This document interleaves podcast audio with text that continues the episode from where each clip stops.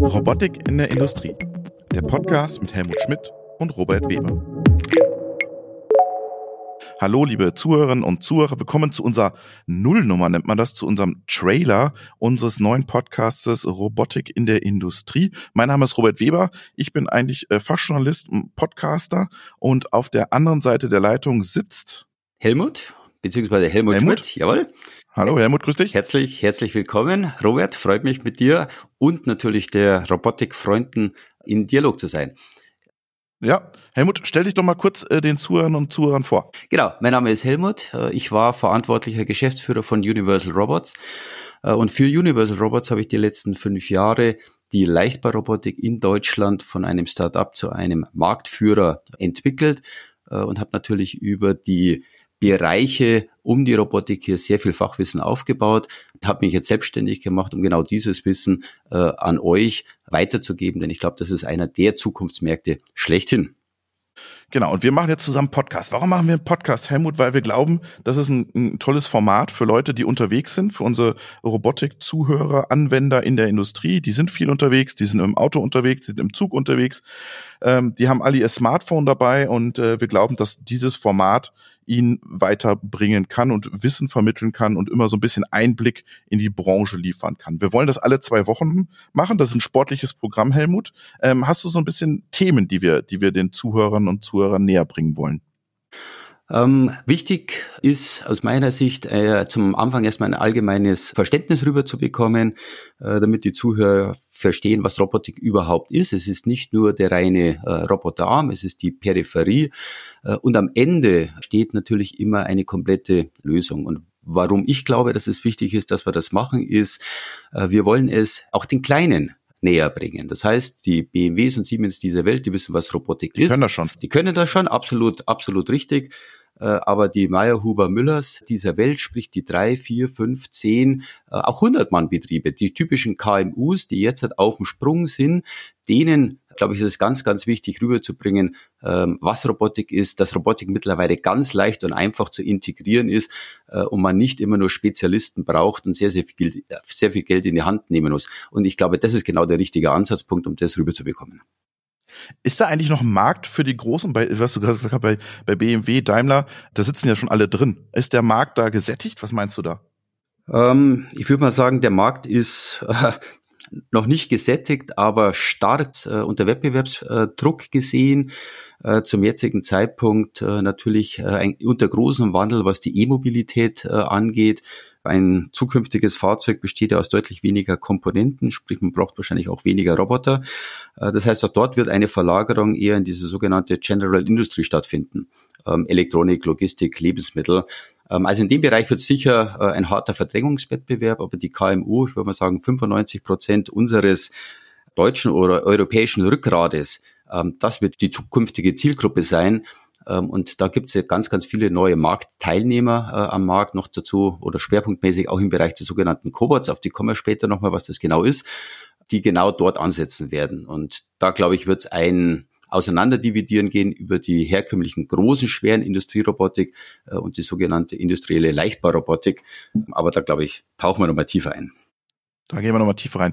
Ihr, ihr, merkt, liebe Zuhörerinnen und Zuhörer, wir machen was zum Thema Markt, wir machen Technik, wir machen Anwendungen und wir holen uns auch immer wieder Leute in den Podcast in Zukunft als Interviewgäste rein. Das können Anwender sein, was der Helmut gerade schon angesprochen hat, von KMUs, aber das können auch Anbieter sein, die uns ihre Lösung, ihre Ideen vorstellen und wir diskutieren dann mit den Damen und ich hoffe, es sind auch viele Damen dabei, weil die Robotik ist auch eine Branche mit wenig Damen äh, und Herren dann über ihre Lösung und ihre Robotiklösung. Wobei ich glaube, das ist ja? gerade am, äh, am Wechseln. Ich bin durch, durch okay. eher durch Zufall gerade an der ja? äh, Hochschule in, äh, in Trier, in Trier ge gewesen, habe dort den Professor Dr. Fette getroffen ähm, der dort ein Robotiklabor aufbauen möchte. Und zufälligerweise war das der erste Tag zur Öffnung äh, oder zur Vorstellung der Erst- und Zweitsemester ich war erstaunt, wie viele Damen und junge Mädchen dort rumgelaufen sind. Äh, ich habe Maschinenbau studiert. Ich glaube, wir hatten eine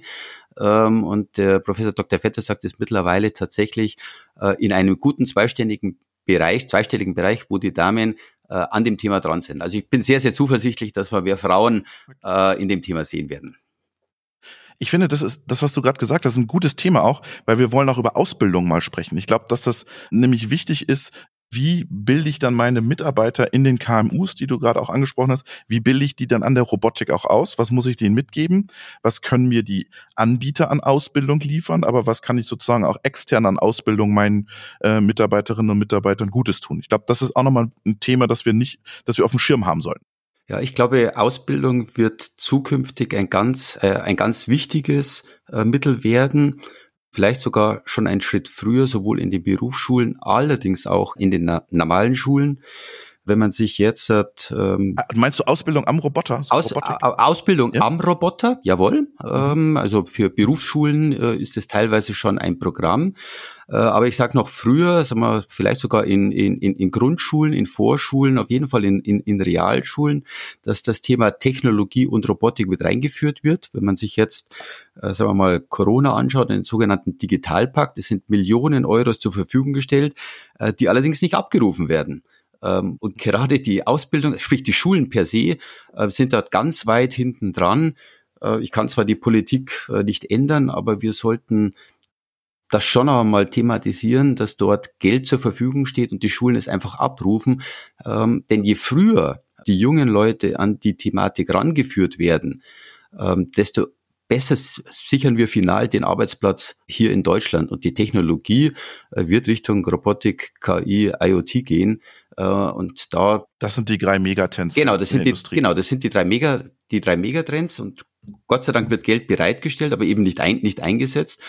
Ähm, und da fahren uns im Moment die Asiaten ähm, mit Sicherheit um die Ohren, weil die weil die von Anfang an das Verständnis dafür haben, dass das die Zukunft sein wird. Also wäre ein hoch, hochspannendes Thema, das bei uns nochmal etwas intensiver in so einem Podcast äh, zu beleuchten.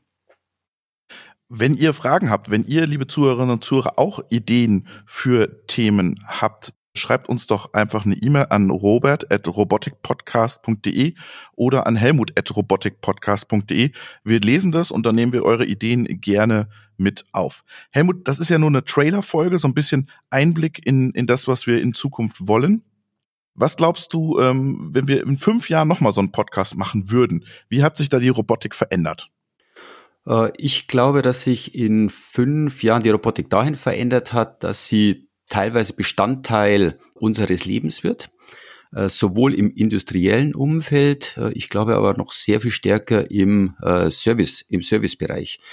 Jeder kennt heute einen Rasen, einen Rasenmäherroboter und jeder kennt einen, einen Staubsauger, aber keiner kennt die Robotik im Einsatz im, in der Küche als Unterstützungsmaßnahme, Einsatz in Krankenhäuser und Re Rehabilitation und womöglich sogar den Roboter als Heimwerker, Unterstützung als Heimwerker, wenn wir Richtung Low-Cost-Robotik gehen. Ich glaube, er, er wird einfach dazugehören und äh, wir werden erstaunt sein, was noch alles passieren wird. Der geht nicht mehr weg. Der wird, nein, das ist ein Thema, das definitiv nicht mehr wegzudiskutieren sein, äh, sein wird. Wer das tut, hat den Zahn der Zeit nicht, nicht erkannt und wird, wird hinten anstehen. Also ähm, wir werden das machen müssen, auch die, die sogenannte äh, sag mal, Alters, Alterspyramide. Wir werden in zehn Jahren zig Millionen Arbeitskräfte verlieren, äh, weil sie in die Rente gehen äh, und diese hochwertigen Arbeitsplätze geht teilweise nur über Robotik oder über Integration. Äh, das heißt, das Thema wird uns begleiten, jawohl. Und ich freue mich, dass du mich und dass wir uns gegenseitig auf dieser Reise begleiten, dass wir diesen Podcast starten. Ich bin sehr gespannt, was wir für Themen haben und wir werden uns auch einmal einige Diskussionen haben, wo wir uns wahrscheinlich nicht so gut verstehen wie jetzt in der ersten Folge oder in unserer Nullnummer. Helmut, ich finde es super, dass du dabei bist. Vielen, vielen Dank schon mal an dich und äh, liebe Zuhörerinnen und Zuhörer, ihr könnt auf die erste Folge gespannt sein. Schöne Grüße, Helmut. Super, auch von meiner Seite. Ich freue mich, äh, insbesondere freue mich auf reichlich Zuschriften von euch für Themen, die euch interessieren. Robert, auf alles Gute und ich freue mich auf unser Podcast.